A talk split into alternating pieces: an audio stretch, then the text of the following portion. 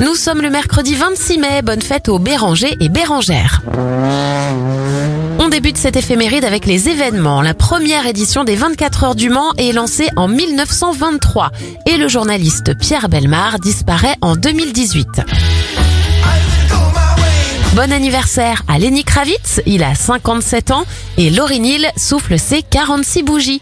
Bon mercredi à vous. You're just too good to be true.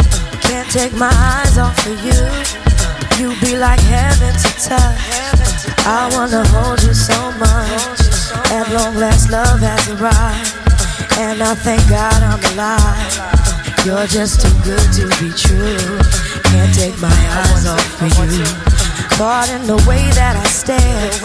There's nothing else to compare. The sight of you leaves me weak. There are no words left to speak. But if you feel like I feel, please let me know.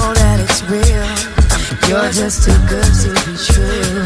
Can't take my eyes off you.